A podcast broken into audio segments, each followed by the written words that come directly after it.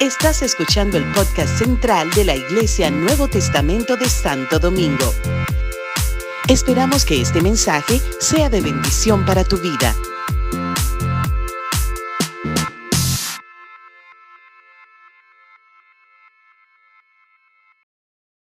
No la recibimos porque toda maldición tiene un origen. Significa esto que el trabajo nuestro es pedirle al Espíritu Santo que me revele cuál es la causa de la maldición que yo esté padeciendo.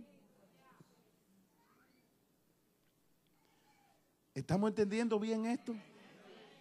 ¿Y cómo aplicamos eso a nuestra vida? Fíjense que esto es importante que nosotros lo apliquemos.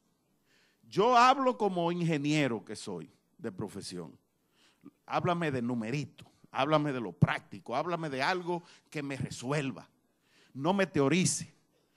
En la Biblia nosotros tenemos varios lugares donde a Jesús le decían, ay, qué lindo habla. Yo no sé si ustedes han, han, visto de estas viejitas que siempre, ay, qué bello es el Padre. Que cuando van en la procesión en Semana Santa, ay, qué bello es esa que son mientras más religiosas. Ay, qué bello es el Padre. Ay, pero qué lindo habla.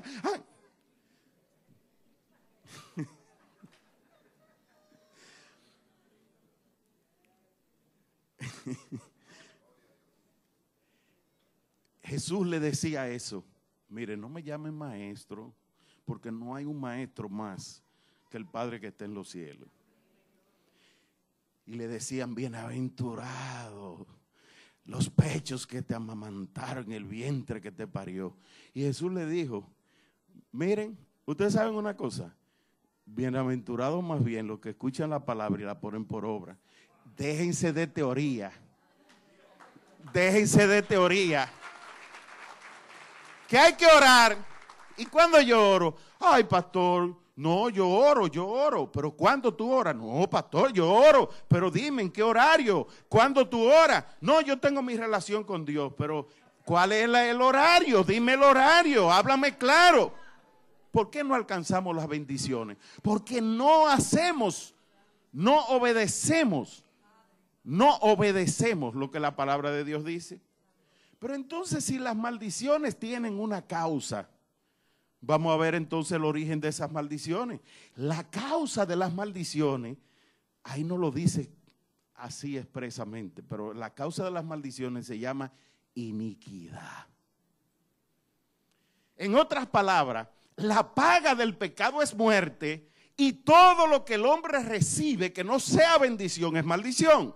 Y es maldición porque hay iniquidad acumulada en el hombre. Si no hay iniquidad, no va a haber maldición. Porque no hay causa que produzca la maldición. No sé si puedo explicarle todavía eso para que lo podamos entender. Es decir, estoy padeciendo una situación. No voy a conformarme. Ah, todo el cristiano tiene que vivir su proceso. Eso es verdad. Los procesos me van a ayudar a crecer. Los procesos son los que van a transformar mi carácter. Los procesos son los que me van a ayudar a cambiar. Los procesos son los que me moldean. Los procesos son los que me llevan a mí al taller. Los procesos son los que forman mi vasija. Que a propósito, la vasija, déjenme mostrarle una vasija.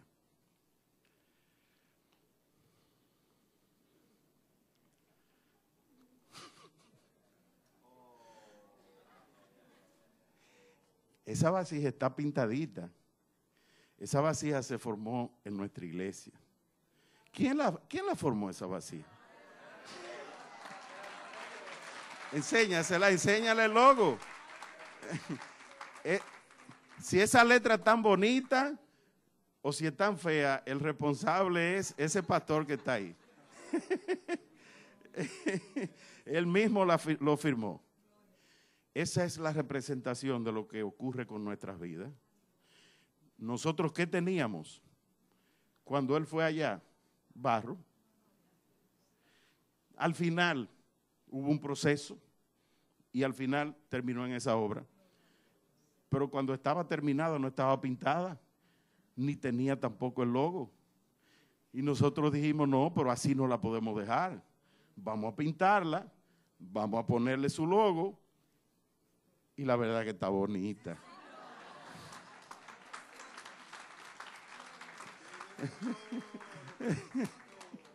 Muy bien, gracias, Rafael.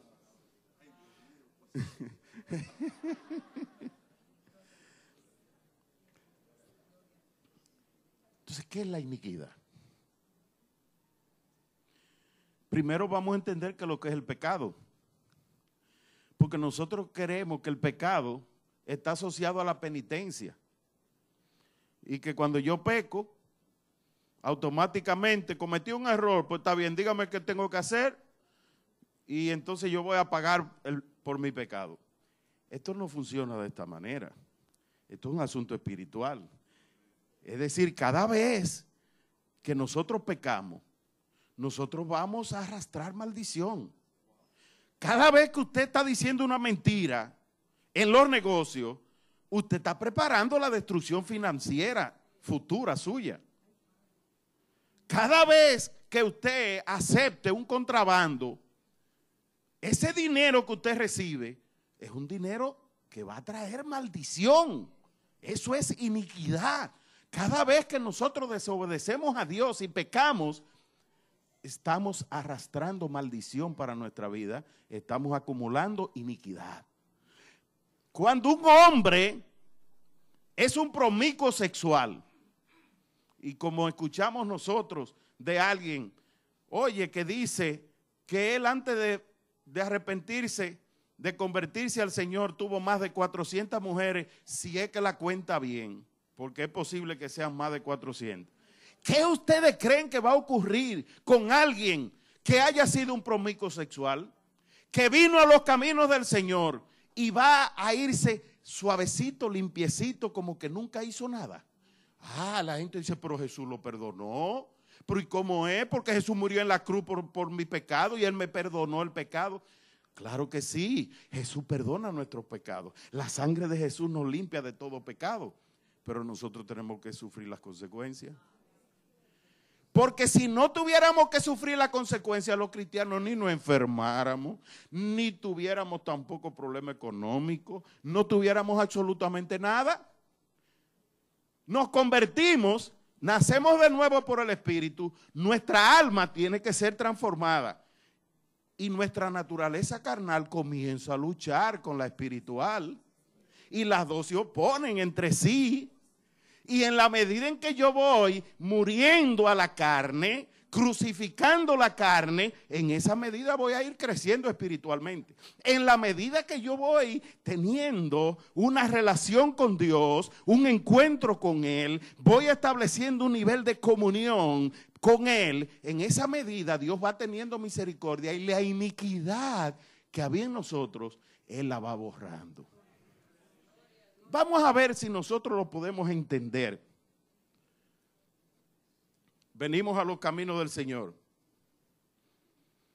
nos convertimos, nos arrepentimos. ¿Quién automáticamente ya vino de un salón de teología con todo el conocimiento del mundo? No, se inicia un proceso, que es un proceso de cada día crecer muriendo a nosotros mismos. Y el apóstol Pablo en 1 Corintios 15, 31 lo dijo de esta manera. Les aseguro, hermano, que cada día muero.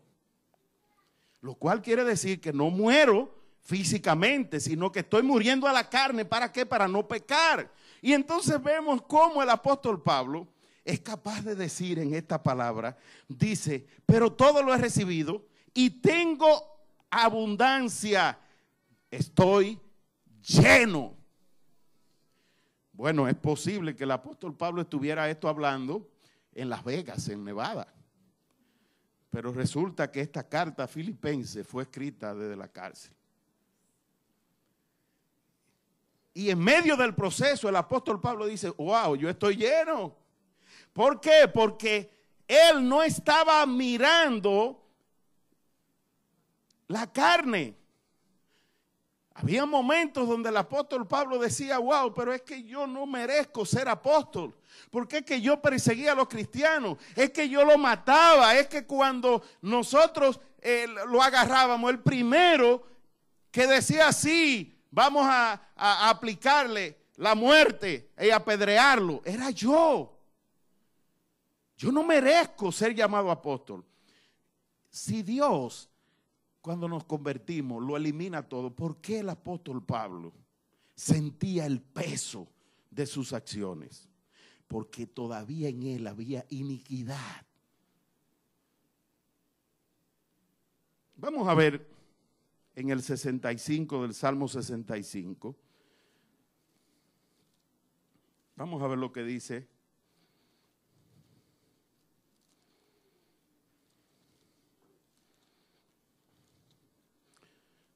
Salmo 65, versos 3 y 4. No, vamos desde el 2. Salmo 65, versos 2. Dice, tú oyes la oración. Si nosotros queremos ser bendecidos, ¿qué es lo primero que nosotros tenemos que conocer? A Dios, ¿verdad? Conocer lo que Él puede hacer por nosotros y dice, tú oyes la oración, significa que tú tienes que pedir. Tú quieres una bendición, tú tienes que pedir, pero dice Santiago capítulo 4, verso 2, que no conseguimos lo que queremos porque no sabemos pedir o pedimos mal. Entonces, quiere decir que muchas veces nosotros pedimos y no sabemos pedir. ¿Cuál es la clave para tú pedir? La clave, la clave para tú aprender a pedir es pedir conforme a la voluntad de Dios. Entonces nosotros pensamos que pedir conforme a la voluntad de Dios es esperar de su soberanía, que me lo baje del cielo, que Él me lo deje caer como... Y entonces, wow, me bendijo Dios porque no le tuve que pedir y me lo dio. No se trata de eso. Si usted quiere ser bendecido, usted tiene que aprender un detalle muy importante. Óigame este detalle. Orar conforme a la voluntad de Dios es no pedir conforme a nuestros propios gustos y deseos. Eso quiere decir que si usted quiere un carro, un vehículo, ¿para qué usted lo quiere? ¿Para qué usted lo quiere? Para usted darse lujo en guayando goma en la esquina. Para usted avergonzar a los demás porque yo soy bendecido porque tengo un Mercedes y, aquí nadie lo tiene. No. No. Dios te va a ti a dar lo que tú mereces. Si tú no tienes cómo comprar un corbete, oye, no le pida a Dios ese milagrazo.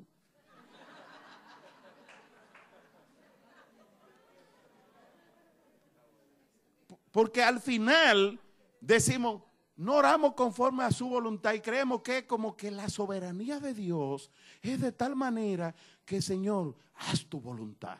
No. Orar conforme a la voluntad de Dios es saber qué Dios me quiere dar. Y que eso que Dios me quiere dar, oye, Señor, un carro ahora no, Dios me quería enseñar a andar en la onza, andar en el metro. Y mientras él me quería enseñar a andar en el metro, la voluntad de él era, este no me entiende. Este es lo que quiere carro para olvidarse de mí. Entonces, espérate, la voluntad de él cuál era? Te retengo el carro. Que Dios no me quiere bendecir. No, la bendición está retenida. ¿Y qué tienes tú que hacer? En inglés hay una palabra que se llama release. Desatar. Quiere decir que tú tienes que desatar tu bendición. ¿Por qué? Porque todo, todo lo que tú necesitas, lo dice la palabra, ya Dios lo tiene previsto en el cielo.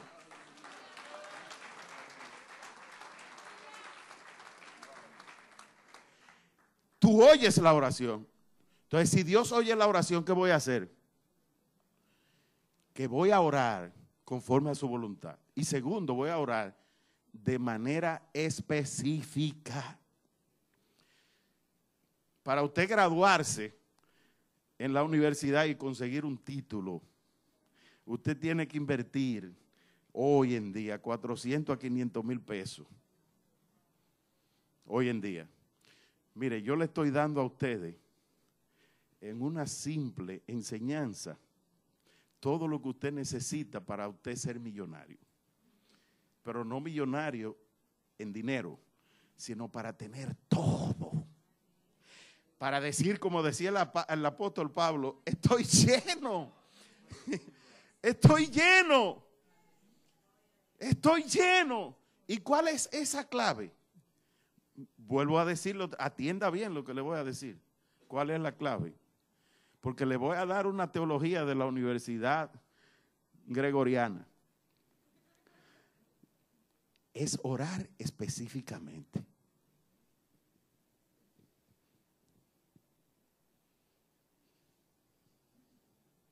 Lo vuelvo a repetir otra vez.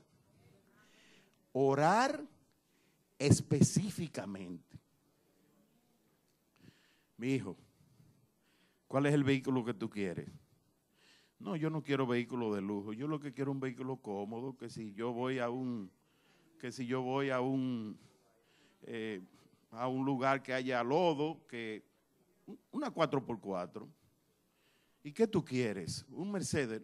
No, yo no puedo, yo soy muy joven, yo no puedo andar en un Mercedes porque después me lleno de orgullo. Y entonces, ¿qué es lo que tú quieres? No, yo lo que quiero es un vehículo como una Santa Fe. ¿Y de qué color? A mí me gustaría gris. Ah, ¿y cómo te gustaría? Nuevecito de cajeta. No, son muy caros. Y ahora mismo en la situación en la que yo estoy, aunque yo tenga el dinero, yo no puedo disponer de eso porque es una mala administración de parte mía. ¿Estamos entendiendo lo práctico? ¿Estamos entendiendo cómo es que nosotros obramos, obramos de manera práctica conforme a la voluntad de Dios y cómo orar específicamente? Yo necesito ese vehículo porque con él yo tengo que ir a la universidad, con ese vehículo yo voy a resolver mi problema de transporte, de vez en cuando tengo que viajar al interior y viajaría en él porque tiene que tener algo de seguridad. Ah, tú no pediste para suplir tus deseos. Tú pediste conforme a tus necesidades. Y mi Dios proveerá todas mis necesidades. Vamos a repetirlo. Y mi Dios, digan, proveerá todas mis necesidades conforme a sus riquezas en gloria en Cristo Jesús. Cuando tú ores, pide conforme a tu real necesidad. No pida cosas superfluas. Pídele al Señor, Señor, yo necesito una Santa Fe, color gris, 4x4, usada, tal modelo de tal año. Señor, mira, esa es mi petición. La pongo en tus manos. Y entonces si yo soy el papá, yo le digo al hijo, mira, eso es lo que tú quieres, pero yo voy a hacerle mi pedido al Señor, Señor, que no pase de un millón de pesos.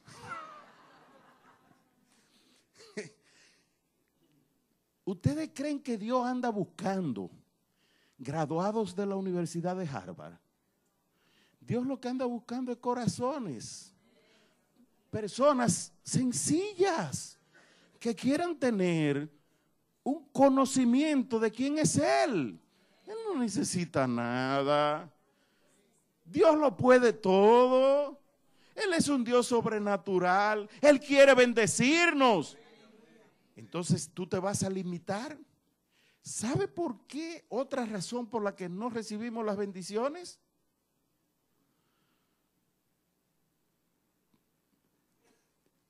Una razón de mucho peso por la que nosotros no recibimos las bendiciones de Dios.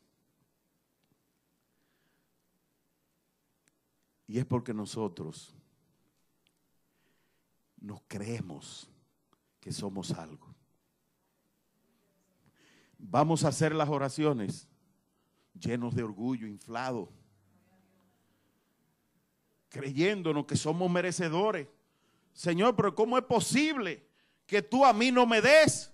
¿Cómo es posible que tú veas prosperar a esos impíos? Gente que no te sirven y sin embargo le va bien. ¿Por qué le puede ir bien a él y a mí no? Si yo te sirvo. Sí. Y al final terminamos siendo los, los Job. Que entonces Dios, en lugar de responder nuestras oraciones, nos hunde más en el proceso. Hasta que nosotros entendamos cosas que no podíamos entender. Cosas demasiado maravillosas para nosotros. y al final tenemos que humillarnos y arrastrarnos en el polvo y decir, ya Señor, no aguanto más, a lo que tú quieras. Entonces Dios le dice a uno, ah, eso era. Ok, pues entonces ya tú estás listo, te voy a bendecir.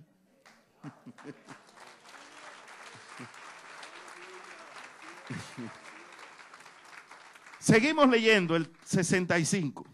Dice, a ti vendrá toda carne a causa de sus culpas o de sus pecados, dicen otras traducciones. Eso significa que cuando nosotros hemos pecado, hay una conciencia en nosotros que nos dice que hicimos lo malo. Y dice el verso 3, las iniquidades prevalecen contra mí, más nuestras rebeliones tú las perdonas. Quiere decir que Dios perdona el pecado, pero las iniquidades se quedan en otras palabras, si Dios arrancara de raíz toda la iniquidad de nosotros, después que nosotros nacemos de nuevo, nuestro propio cuerpo tampoco moriría. Eso es teología ahora. El hecho de que nuestro cuerpo muere quiere decir que las iniquidades prevalecen porque el pecado sigue en nosotros, que provoca la muerte. Porque si no hubiera muerte, entonces pudiéramos decir que la iniquidad fue borrada por completo. Lo que es borrado por completo es el pecado, pero la iniquidad prevalece. ¿Entendimos eso? ¿Qué significa esto?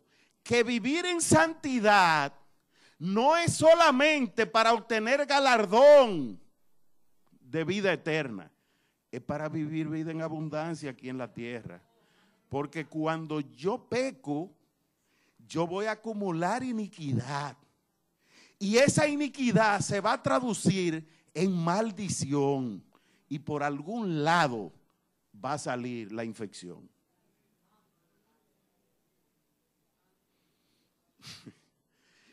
Yo no hago nada. Yo lo único que hago es que veo peliculitas pornográficas.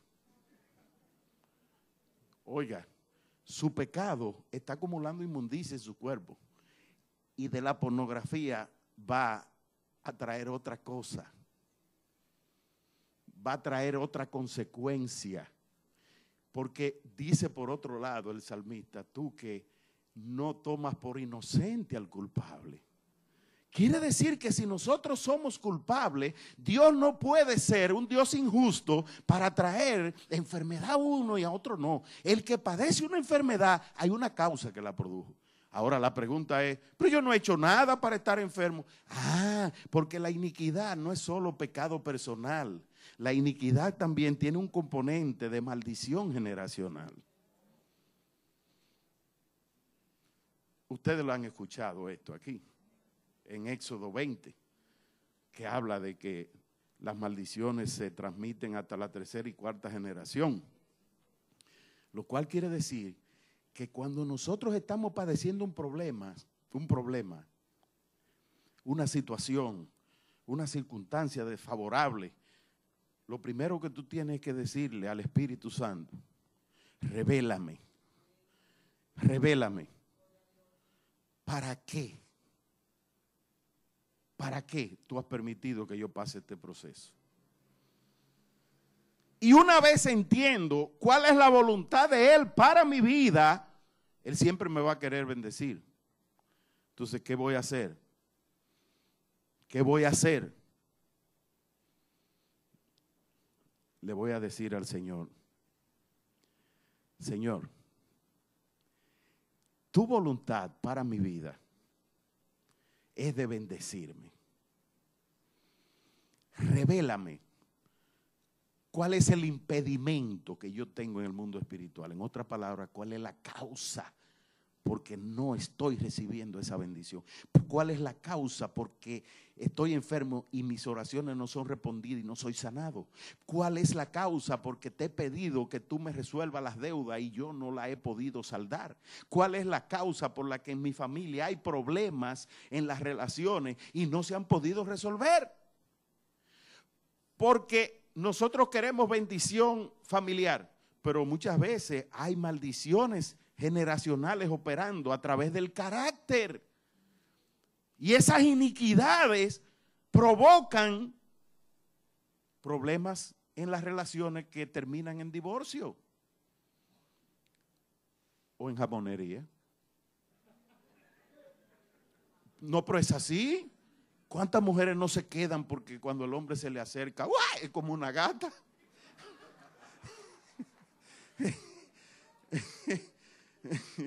wow, ella es bonita, eh, está, bien preparada, pero wow, no hay quien le entre. son, son realidades. Y dice en el Salmo 65 que hemos leído, Bienaventurado el que tú escoges y atraes a ti para que habite en tus atrios. Seremos saciados del bien de tu casa, de la santidad de tu templo. Llenos ¿Por qué? Porque la única forma de arrancar esa, esa, iniquidad, de derribar esa iniquidad, es cuando nosotros vamos al rostro de Dios. Bienaventurado el que tú escogieres y atrajeres a ti para que habite en tus atrios. Y aquí no está diciendo en el lugar santísimo, porque nosotros siempre estamos predicando eh, que hay que estar en, la profundidad de Dios, que hay que estar en éxtasis espiritual, que hay que estar subido de, de la tierra, bien hacia arriba, para que Dios entonces nos bendiga. No, hay que estar solamente en el atrio, hay que solamente ir a la presencia del Señor. Mira, esta es mi situación. ¿Y qué ocurrirá como consecuencia? Que seremos saciados del bien.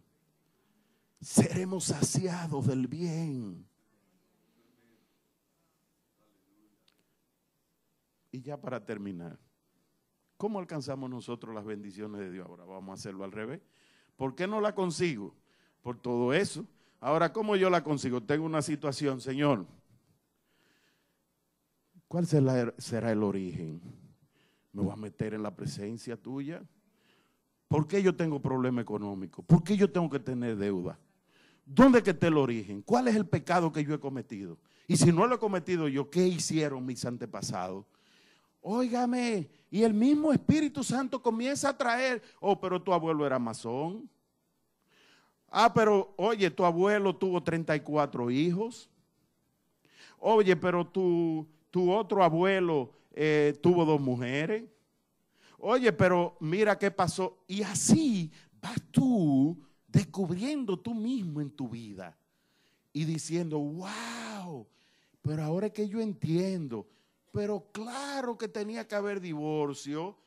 Claro que tenía que haber divorcio porque, óyeme, mi papá tuvo problemas, mi mamá tuvo problemas, porque tuvieron dos matrimonios, mis abuelos lo tuvieron. Y entonces ustedes dirán, y entonces ahora hay que aplicar liberación. Hay que, sí, hay que aplicar liberación. ¿Qué es lo que hay que ¿Qué es lo que es la liberación? Pero nosotros creemos que liberación es una sesión de brujería. Sí, que liberación es una sesión de brujería donde viene, donde viene el que tiene el cristal, que es el que ministra la liberación, y entonces a través del cristal va a obtener toda la iniquidad y le va a decir al otro es esto, y entonces una poción mágica y ya te fuiste, eh, resuelto tu problema. Eso es brujería. La, la liberación es una palabra confesada. me arrepiento de mis pecados. La sangre de Jesús la aplico a mi vida. Rompo con maldición generacional que haya afectado mi vida, porque Jesús murió por mí en la cruz. Yo soy un hijo de Dios y yo bajo el poder de la cruz y bajo el poder de la resurrección, yo me voy a levantar. Yo me voy a levantar y voy a comenzar a cambiar mi forma de pensar, porque el problema está en la forma como yo pienso. Y tengo que comenzar a pensar conforme a la palabra de Dios. Y entonces, cuando comienzo a tener la revelación, wow, es por esto. Eso es un proceso. Las liberaciones que son de que todo el mundo salió de aquí son buenas. Hay muchas cosas que se van y todos los días uno tiene que irse limpiando de, igual que como hay que cepillarse, igual que como hay que cambiarse la media, todos los días, porque si no, entonces ¿qué va? la inmundicia te acaba. Tú tienes que estarte limpiando todos los días, todos los días, todos los días.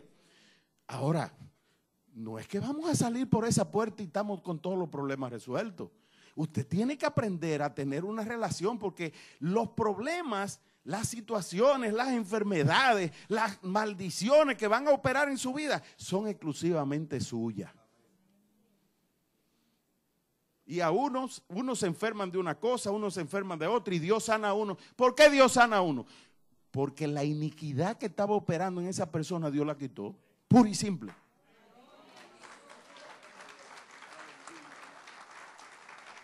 Si esa iniquidad, si esa iniquidad Dios no la quita, sigue enfermo. ¿Por qué unos se sanan y otros no? Porque la misericordia de Dios es extendida sobre uno y Dios hace el milagro. Hemos visto nosotros que en todas las campañas sale todo el mundo sano. Y los, y los, incrédulos lo primero que dicen es, pero si Tibi Joshua era capaz de sanar, que se ponga un hospital a pasar, darle galleta a todo el mundo y, y las enfermedades se van a acabar. lo oímos mucho eso, ¿verdad?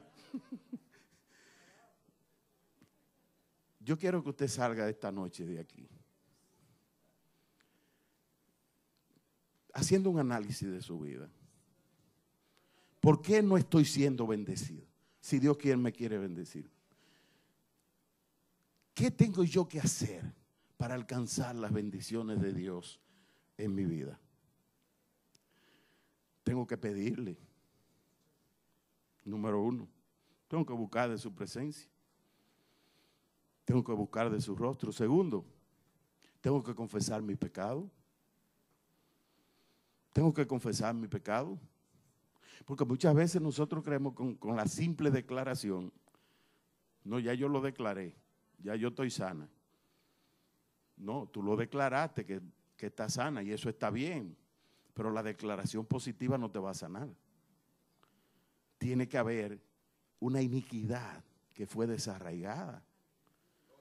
En otras palabras, la causa de tu maldición tiene que haber sido derribada, eliminada. ¿Para qué? Para que tú puedas caminar en bendición. ¿Por qué Dios no nos bendice? Por nosotros mismos, porque estamos llenos de iniquidad. Cuando la iniquidad que hay en nosotros desaparece, la bendición de Dios aflora.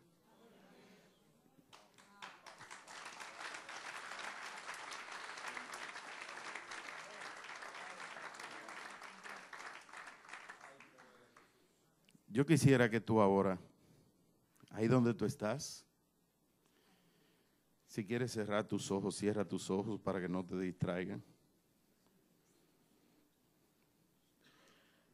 Yo quiero declarar lo que dice la palabra del verso 5 del Salmo 65 que hemos leído. Dice, con portentos de justicia nos respondes. Yo quiero declarar sobre ti en esta noche que hay grandes obras que Dios tiene preparada para ti. Que la justicia de Dios se va a inclinar a tu favor.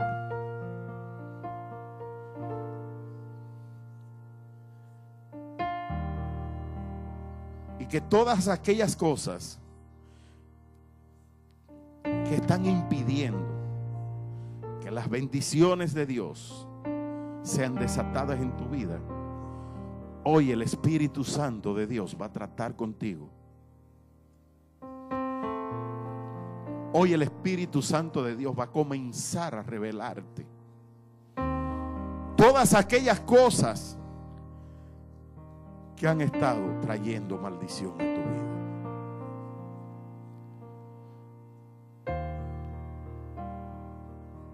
Espíritu de Dios, Espíritu Santo de Dios, es bella tu presencia, es bella tu presencia. Oh Señor. Qué lindo es estar, Señor, bajo tu presencia. Ahora, Señor, que tu espíritu venga, Señor, sobre esta casa.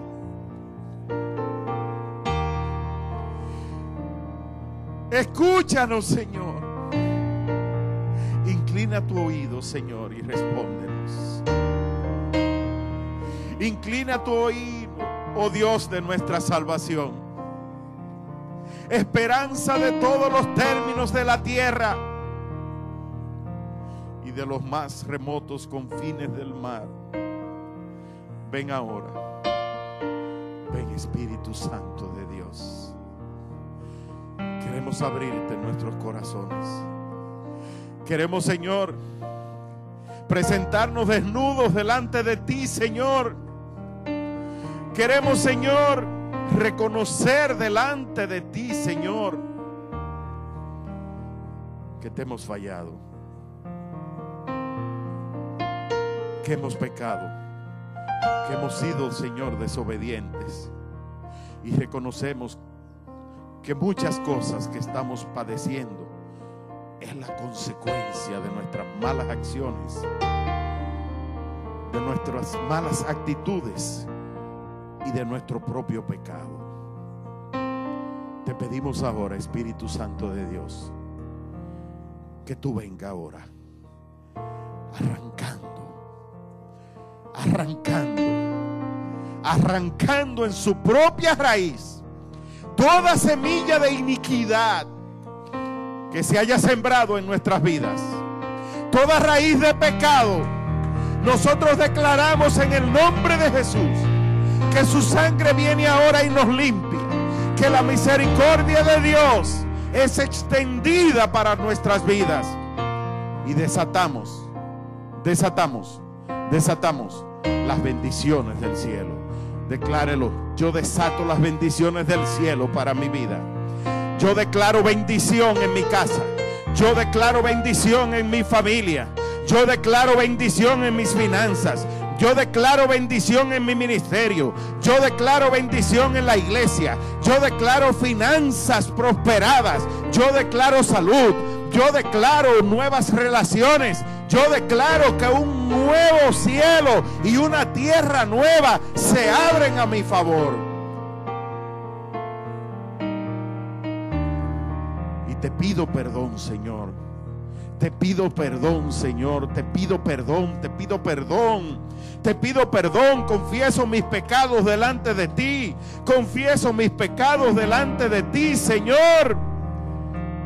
Bendíceme, bendíceme, bendice a tu pueblo. Bendice a tu pueblo, Espíritu Santo de Dios. Tú eres el Dios que bendice. Ven ahora, Espíritu de Dios. Tú eres el Dios grande, el Dios poderoso, el Dios sobrenatural. Tú puedes hacerlo.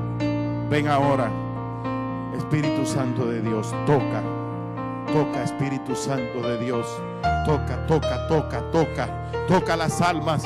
Espíritu Santo de Dios, ven ahora, ven ahora, uno por uno, uno por uno, Señor, uno por uno en esta iglesia. Tócalo, tócalo, Espíritu Santo de Dios. Espíritu de Dios, toca los corazones. Ven ahora, Señor, y límpianos, límpianos de inmundicia. Ven y rompen nosotros con maldiciones que hayan estado operando. Ven y arranca ahora, Señor. Ven y arranca en el nombre de Jesús. Arranca todo, lo que está causando maldición en mi vida. En el nombre de Jesús, en el nombre de Jesús. Extiendo mi mano, extiendo mi mano, extiendo mis manos hacia el cielo, extiendo mis manos hacia el cielo, extiendo mis manos hacia el cielo ahora, ahora y declaro que los cielos se abren a mi favor, que hay bendición que desciende ahora hasta que sobreabunde, que el Dios grande, el Dios fiel, el verdadero, el soberano, el rey de reyes, el Señor de señores, viene ahora, viene ahora y desciende con poder y autoridad y establece su reino en mi vida. Establece su reino en mi vida. Un reino de poder, un reino de poder, un reino de poder, un reino de poder, un reino de autoridad. Él establece su orden, su dominio, su autoridad en mi vida. En el nombre que es sobre todo nombre. En el nombre de Jesús. En el nombre de Jesús.